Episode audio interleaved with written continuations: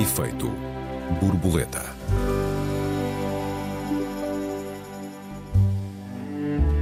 Num só ano, quase 30 mil estrangeiros pediram a nacionalidade portuguesa. Mas o que é isso, afinal, de se ser português? O que é uma nacionalidade? Bem-vindos a mais um Efeito Borboleta, eu sou Joel Neto. Bem-vindos, eu sou a Raquel Varela. Olá, Joel. Olá, Raquel, boa tarde. Raquel, engano meu ou tu não és propriamente uma daquelas pessoas que, ao identificarem-se, eh, se lembram em primeiro lugar e antes de tudo mais da nacionalidade? Tu és outras coisas antes e acima de ser portuguesa, estou certo? Está sim, senhora. Eu acho que eu e o mundo inteiro, a primeira coisa que somos é aquilo que trabalhamos. Ah, mesmo quando as pessoas dizem em primeiro lugar que eu sou deste país ou daquele, aquilo que mais nos define é, é de facto como trabalhamos.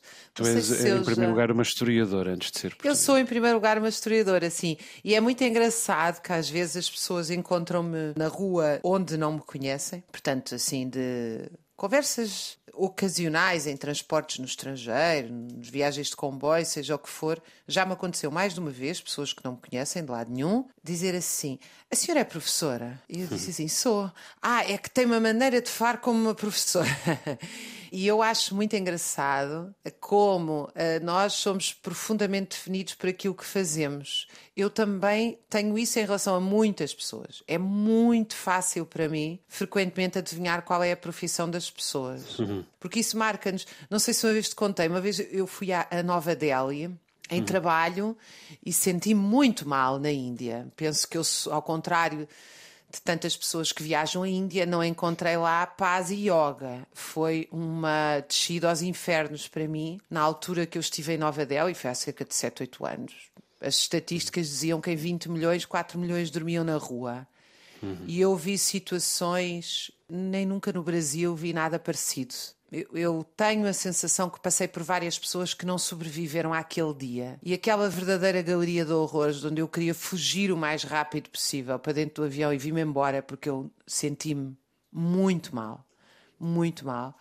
Eu estava numa conferência, pronto, foram só três dias, não, só vi Nova Delhi e não conheço o resto da Índia, mas aquele centro, aquelas situações, olha, aqui, eh, havia pessoas sentadas na rua que depois um colega meu, olha, eu só vi pessoas miseráveis à beira da morte para mim. E depois uhum. o meu colega apontou-me e disse-me assim, porque é tanta, tanta gente que a pessoa nem sequer. Eh, pronto, e eu estava muito chocada com aquilo tudo.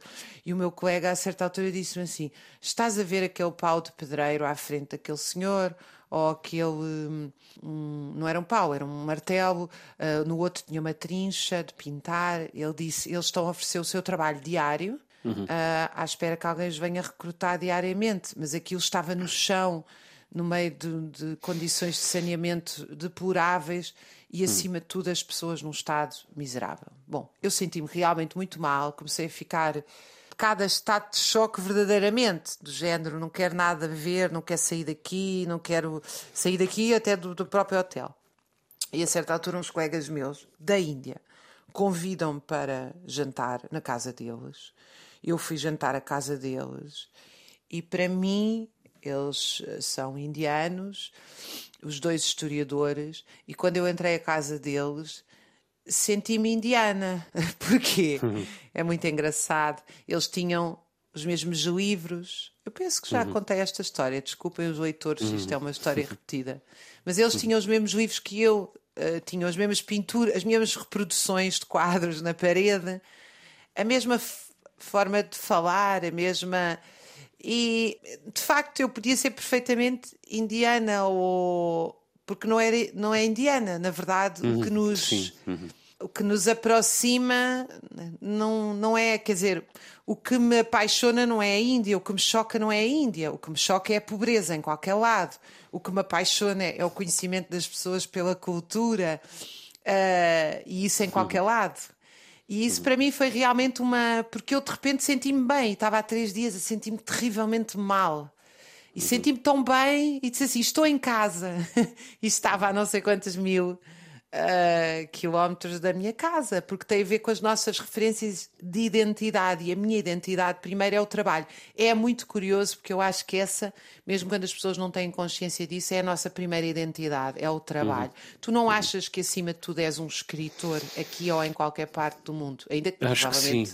Acho que sim. E, para escrever. Hum, acho que sim. Uh, uh, mas paradoxalmente, ou talvez não paradoxalmente, a nacionalidade para mim é absolutamente central. Vou tentar explicar-te porquê. Eu pergunto muitas vezes, e voltei a perguntar-me esta semana a propósito do nosso, do nosso debate, que é motivado por uma questão de atualidade, que saíram as estatísticas relativas a, aos pedidos de nacionalidade portuguesas nos últimos 12 eh, meses, e portanto isso foi o pretexto do nosso debate, mas na verdade este é um debate absolutamente central em particular no século XXI, onde a questão da nacionalidade tem voltado a ser esgrimida de muitas maneiras. Eu pergunto muitas vezes porque é que eu sou tão português, gosto tanto de ser português, porque é que eh, eu gosto tanto da literatura portuguesa, porque é que eu leio com, com tanta paixão os livros de Saramago, que nem é propriamente um autor que exalta nacionalidade, portanto, por outro lado ainda. E por outro lado, porque é que eu gosto tanto de ver a seleção nacional e porque é que me comove tanto, porque é que penso tantas vezes no, no europeu de 2016 e no gol do Éder e etc, etc. Uh, quer dizer, pergunto-me se isso é apenas uma maneira uh, básica de ser, de ser patriota ou, ou, até abaixo de patriota, patrioteiro, meramente tribal, meramente, meramente um adepto de qualquer coisa. Até porque, Raquel, quer dizer, nascer aqui foi um acaso. É?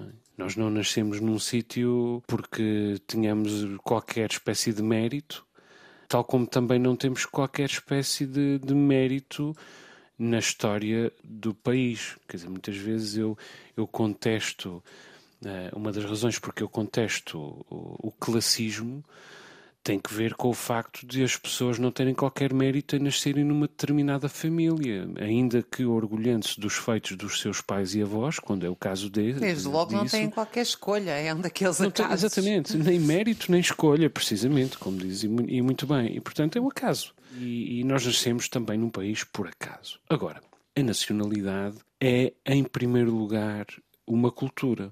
E uh, a cultura uma cultura é, em primeiro lugar, uma identidade.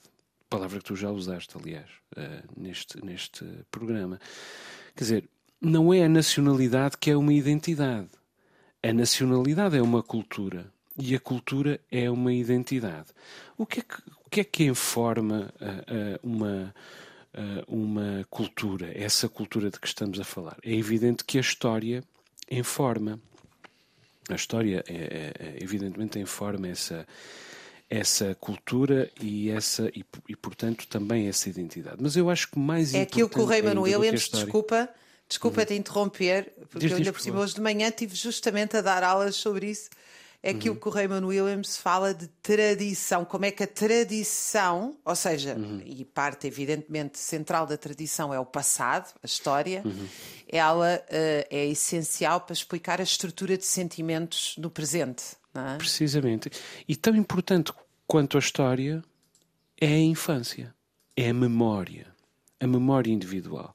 Quer dizer, e Portugal, para mim, é, em primeiro lugar, o momento em que o meu avô, na cozinha da, da casa dele, que hoje é a minha casa, nos Açores dos anos 80 e até do final dos anos 70, antes do terremoto de, de 1 de janeiro de 1980, que é a grande, a grande fronteira para as pessoas desta, desta ilha onde eu vivo, na Ilha Terceira, uh, o momento em que o meu avô me falava de Portugal e me explicava o que era Portugal o que era o continente, o que era a Madeira, o que eram os Açores, o que era, esse, o que era essa geografia, que, que povo era esse, o que eram as suas, o que era a orografia, o que eram as belezas naturais. Quer dizer, é um momento em que eu via marchar o meu pai, uh, enquanto polícia, ao som do hino nacional no dia um, ehm, do comando, no dia oficial do comando de Heroísmo da Polícia de Segurança Pública é o momento em que pela primeira vez com Mas esse também disso, é um contacto particular com, com...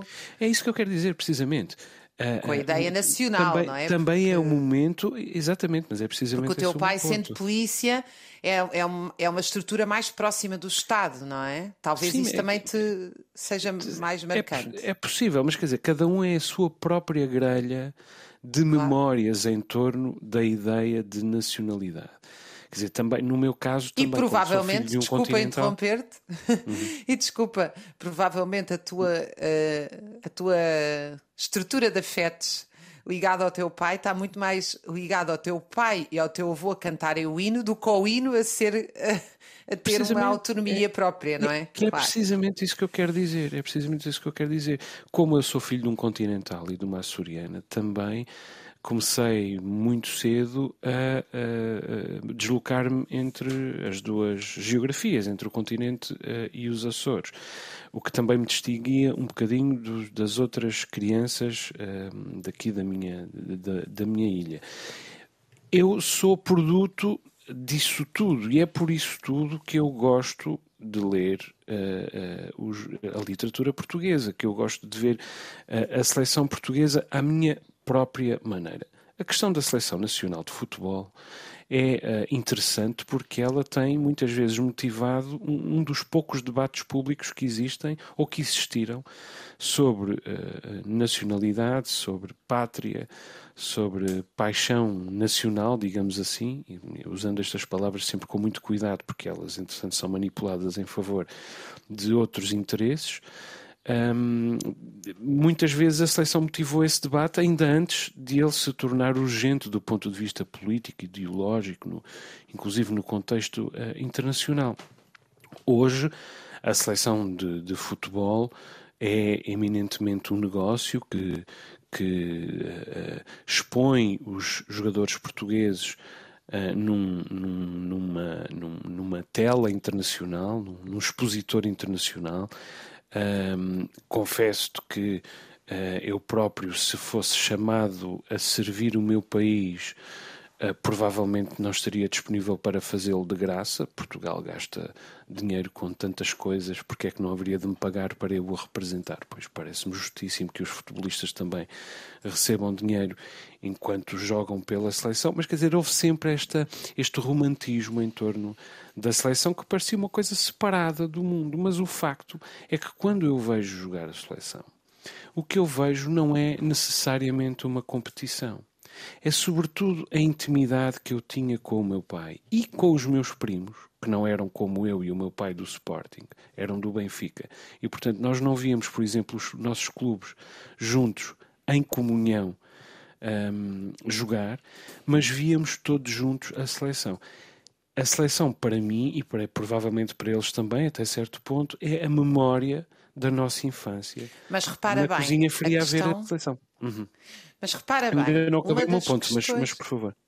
Uma das questões fundamentais com a qual nós construímos uma ideia nacional, e a ideia nacional é uma ideia moderna do século XIX, ou seja, a ideia de que há uma identidade nacional é uma ideia construída pela própria burguesia quando chega ao poder face ao feudalismo, porque toda a estrutura de afetos no, no período feudal está evidentemente relacionada com a identidade que tem a ver com o senhor, que tem a ver com o senhor local, com, com, com- que pode ser, evidentemente, seja a igreja, seja os senhores eh, que dominavam as terras, e em que o horizonte de afeto das pessoas tinha a ver, bem, fundamentalmente, evidentemente, construído pela igreja, mas com a sua comunidade restrita, a aldeia, a vila, eh, o domínio onde trabalhavam de forma, aliás, em geral obrigatória, ou tendencialmente obrigatória. A ideia de haver uma nação, um Estado-nação e uma nação-Estado, eh, Mas é são uma ideia. diferentes, são três conceitos diferentes também. Sim, mas é uma ideia da burguesia Coisa- quando chega ao poder, de tal maneira que essa ideia é construída também a partir de uma coisa chamada futebol. Mas antes disso, repara bem, a burguesia quando chega ao poder não só cria uma bandeira, um hino nacional, como cria um teatro nacional, uma ópera nacional. Ou seja, a ideia de que há uma estrutura nacional de cultura, de Mas é- afetos e de é, muito representação. engraçado. É muito engraçado tu estás a dizer isso, porque realmente essa é a demonstração ah, de, que, de que realmente nós somos em primeiro lugar aquilo que fazemos. Tu tens toda a razão. Primeiro, deixa-me só dizer que quando falamos de Estado, de nação e de Estado de nação, estamos a falar de três conceitos diferentes que é preciso separar. Mas o que eu quero dizer é precisamente o que tu estás a dizer, que é quando eu, uh, uh, uh, quando eu, eu penso em Portugal, eu penso na memória. E por isso eu sou um escritor. Porque o escritor é aquele que trabalha a memória. Eu não penso na formação histórica de uma nacionalidade, em porque é que se criou uma, uma, uma bandeira, em porque é que se criou sequer um teatro. Eu penso, em primeiro lugar, na memória, na minha memória individual, no, no meu olhar sobre o mundo, o que é que o informou. E esse olhar tem que ver com o trabalho da memória, com o trabalho da, da infância. No fundo, aquele, aquilo que nós estamos a dizer, parecendo coisas conflituantes, acho que é, são exatamente a mesma coisa uh, e prova aquilo que tu disseste em primeiro lugar, que é nós somos, em primeiro lugar, aquilo que fazemos, porque aquilo que fazemos é, em primeiro lugar, o nosso, é, é aquilo que define o nosso olhar uh, sobre o mundo. Não sei se estás de acordo com isso.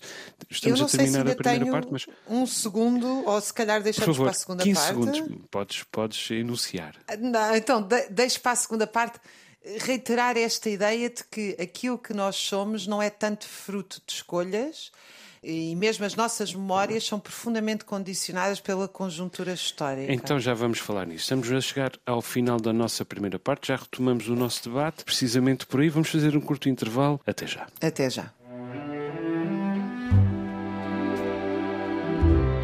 Efeito borboleta.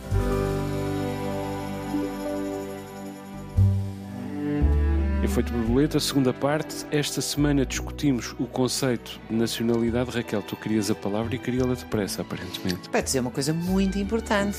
O Joel, nosso Joel, faz 50 anos, tem a idade da revolução no próximo domingo. Diz que dá azar dar os parabéns antes, mas fica aqui o registro de Mas teres essa somos- linda idade. Nós somos supersticiosos. Muito obrigado, Raquel. Muito obrigado.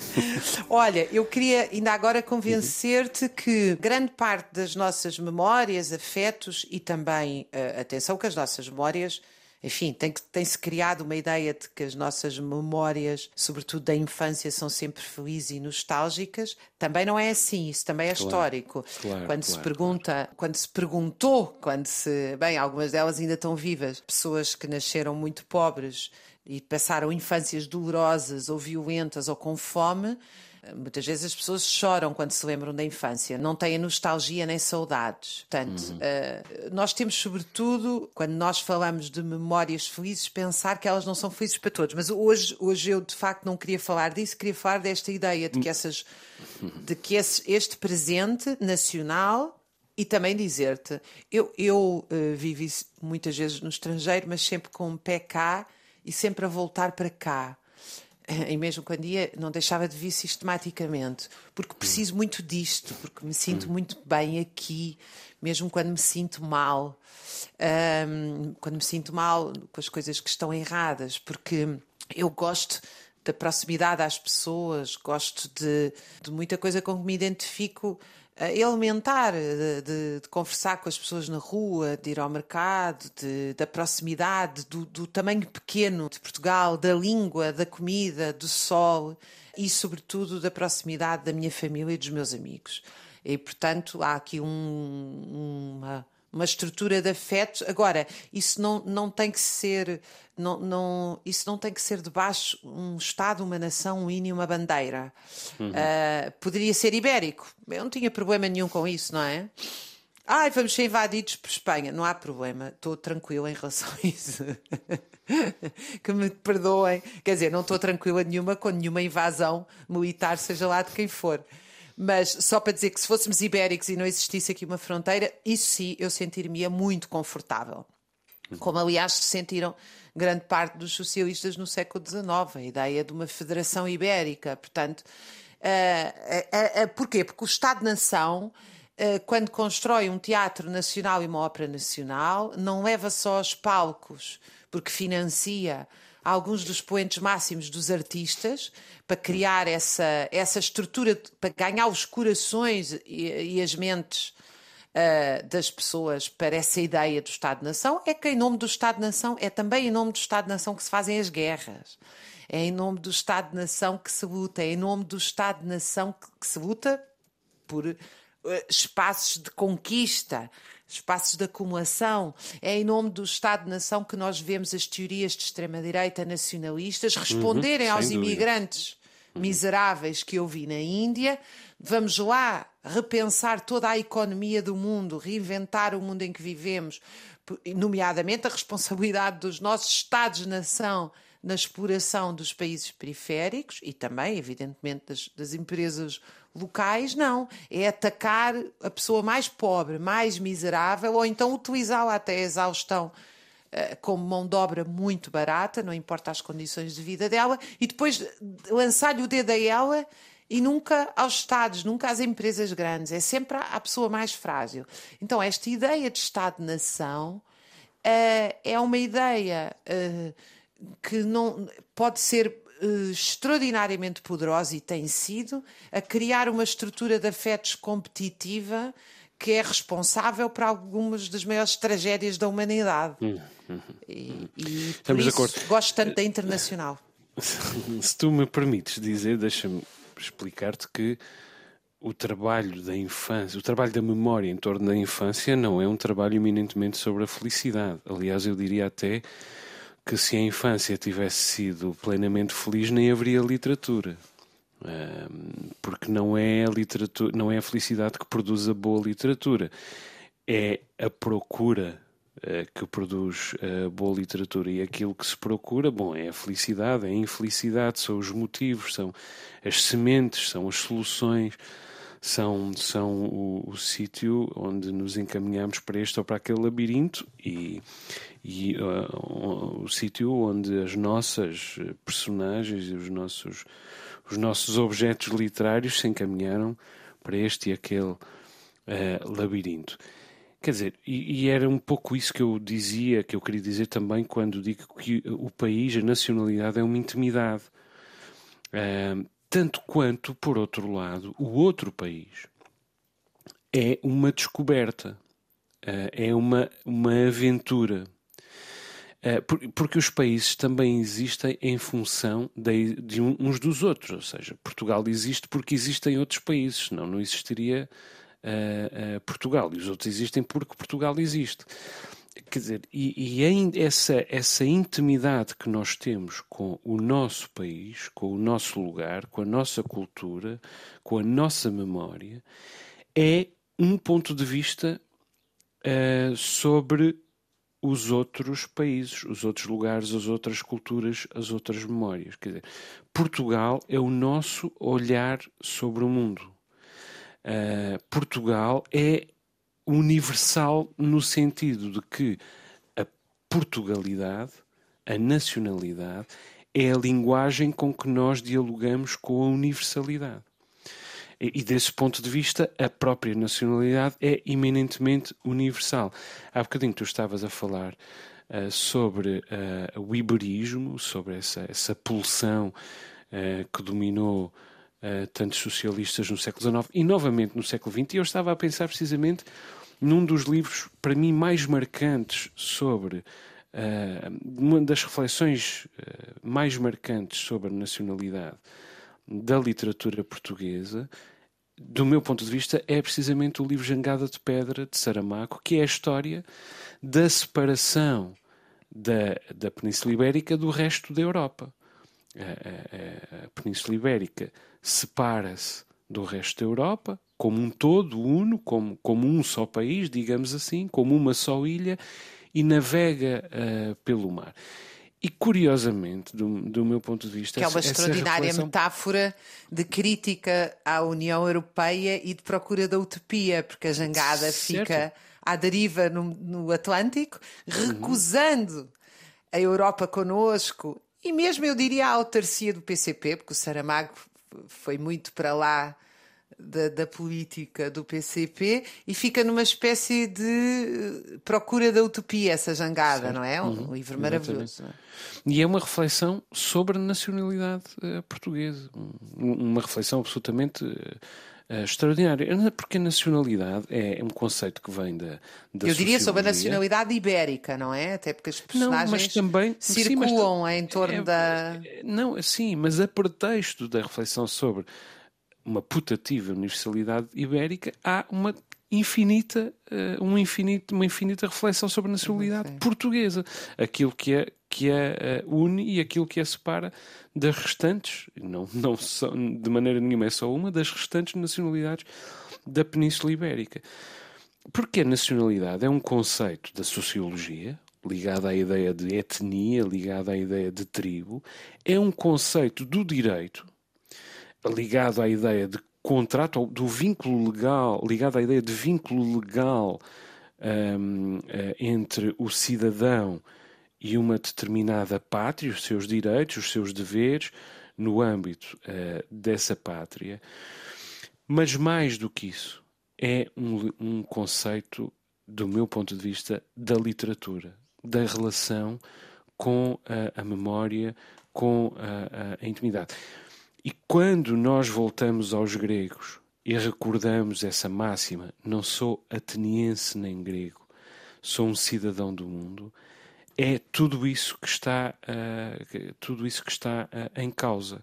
Isso também é a grande gênese da literatura, o fim de todos os absolutos, o fim de todas as certezas e, evidentemente, o fim de todas as, as buçalidades. Quer dizer, a nacionalidade, a nacionalidade não é só um cartão, uh, não é sequer só um conjunto de direitos e, e, e, deveres, é uma, é uma memória, é uma memória e é um conceito que, um, que ah, deve uh, tanto à literatura, pelo menos tanto à literatura, quanto deve à, sociologia, uh, ao direito e, e à etnografia em geral, diria eu. Joel, eu fui instigada por alguns dos nossos ouvintes a continuar a recomendar alguns livros sobre os temas. Uh, e uh, não posso deixar, neste tema da nacionalidade, recomendar o livro Linhagens do Presente, uhum. que é uma obra de um indiano chamado Aijaz Hamad, A-H-M-A-D, onde ele é das pessoas que eu conheço que mais discutiu esta questão da. Sobretudo, ele vai discutir com, a, com, os, com, com as correntes pós-modernas ou identitárias. Vou, estou a resumir muito de, rudemente, uh, com as correntes identitárias, defendendo que nós continuamos a viver num sistema fundamentalmente imperialista, temo uh, cada vez menos usado e que as respostas identitárias, nacionais, étnicas são profundamente limitadas para a quantidade de desafios políticos que nós temos. E o outro é, obviamente, esta ideia de como é que se criam as comunidades, aliás, o nome diz tudo, Comunidades Imaginadas, uh, do Benedict Anderson, que é uhum. justamente esta origem da como é que se cria esta ideia de uh, este afeto nacional, o nacionalismo, como é que se cria uma rede de, uh, enfim, sociológica, cultural, teórica, prática em torno da construção da nação. E dizer-te que grande parte dessa estrutura afetiva é criada no século XX pelo poder do futebol. Eu, aliás, devo dizer que em Portugal, não sei se não é das últimas que resiste. Uh, Portugal, felizmente, tem o grande La Vila Morena, é o hino muito mais popular do que o hino nacional uh, criado justamente. Uh, não diria tanto, não diria. Uh, não, achas que não? Ah, eu, eu acho que há muito mais gente a cantar o grande do que o hino nacional, não? não? Tirando, não, evidentemente, no futebol. Creio, creio, que estás bastante enganada quanto a isso. Pois, mas é que o futebol, o futebol é uma expressão dessa, dessa, e, dessa o futebol, paixão. Não, onde eu queria dizer, chegar era justamente isso: é que o futebol continua a ser um dos lugares onde se expressa essa ideia nacionalista de forma mais aviamente, sobretudo no mundo altamente globalizado. Sim, embora, embora eu objetasse, objetasse a utilização da palavra nacionalista, porque, porque há as duas acessões, é? há a acessão nacionalista e há a acessão uh, patriótica, que são dois conceitos bastante distintos, eu até diria bastante conflituantes pela, pelas razões que eu acho que já. Porquê? Já um parece-te mais suave do que outro, mais positivo ou negativo? Não, porque eu acho que a, a ideia de patriotismo é uma ideia inclusiva uh, e a ideia de nacionalismo é uma ideia que exclui. Nós somos nacionalistas excluindo o outro. Isto tendo em conta a evolução ideológica que estas duas palavras mereceram ao longo do, em particular do século do século XX. Uh, o nacionalismo exclui o outro, o patriotismo dialoga com o outro. É, é, um, é a história, o patriotismo é a história de um grupo, mas também das suas relações com, com, com o outro. Um grupo que se define e se espalha no, no rosto do outro. O nacionalismo é, é a história de um grupo que se distingue e volta as costas ao outro e escorraça uh, o, o, outro.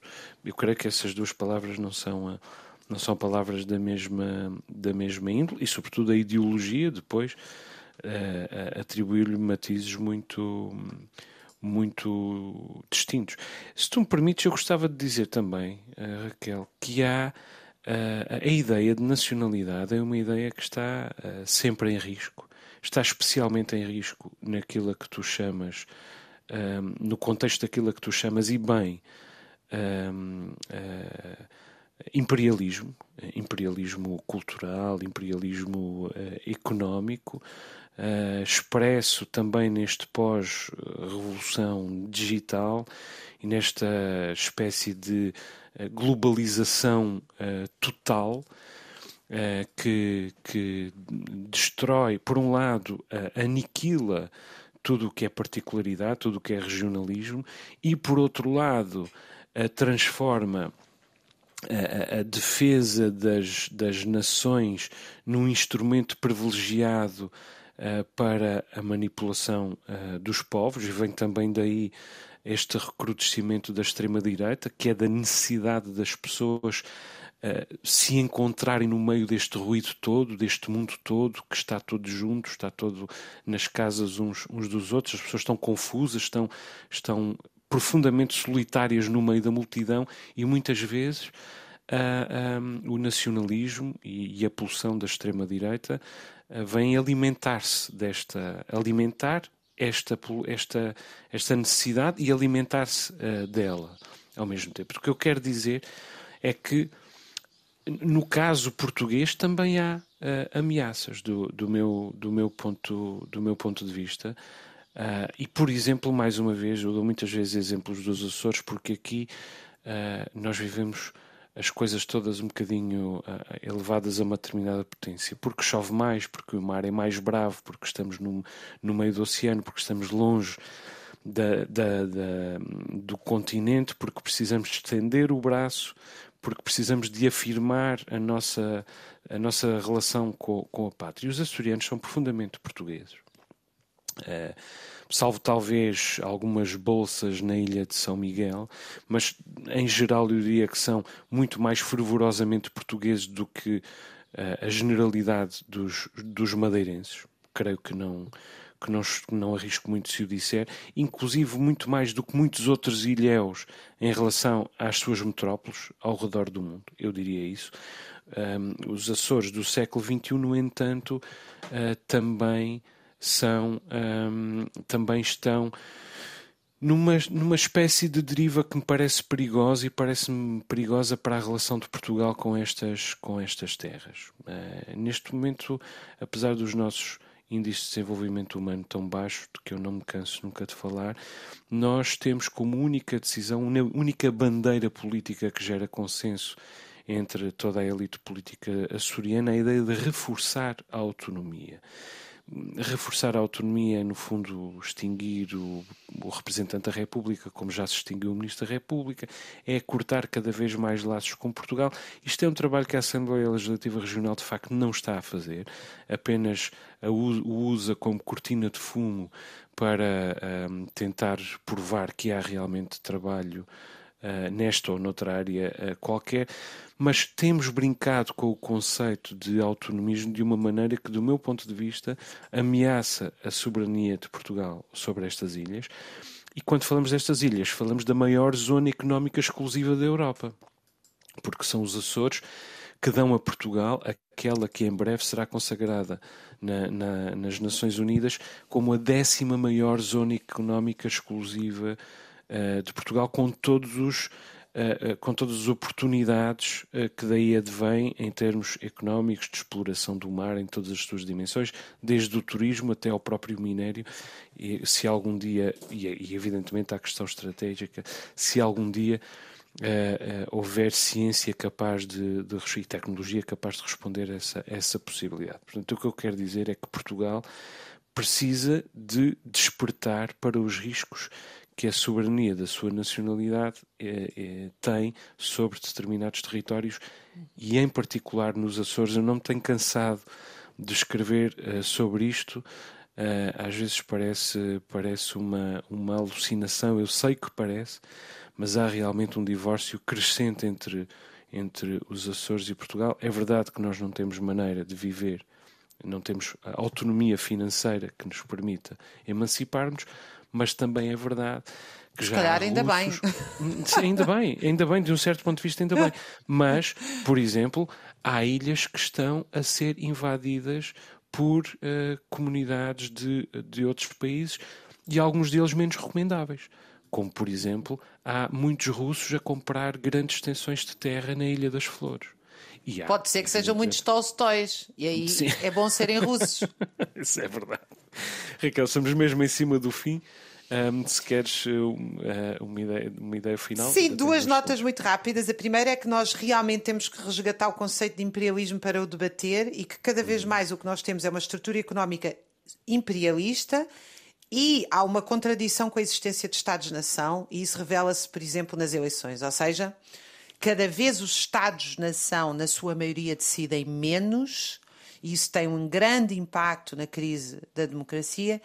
Uh, e há uma contradição entre a alta socialização à escala mundial da, da produção e as barreiras uh, nacionais. Essa é uma dimensão que eu queria acentuar. A outra tem a ver com.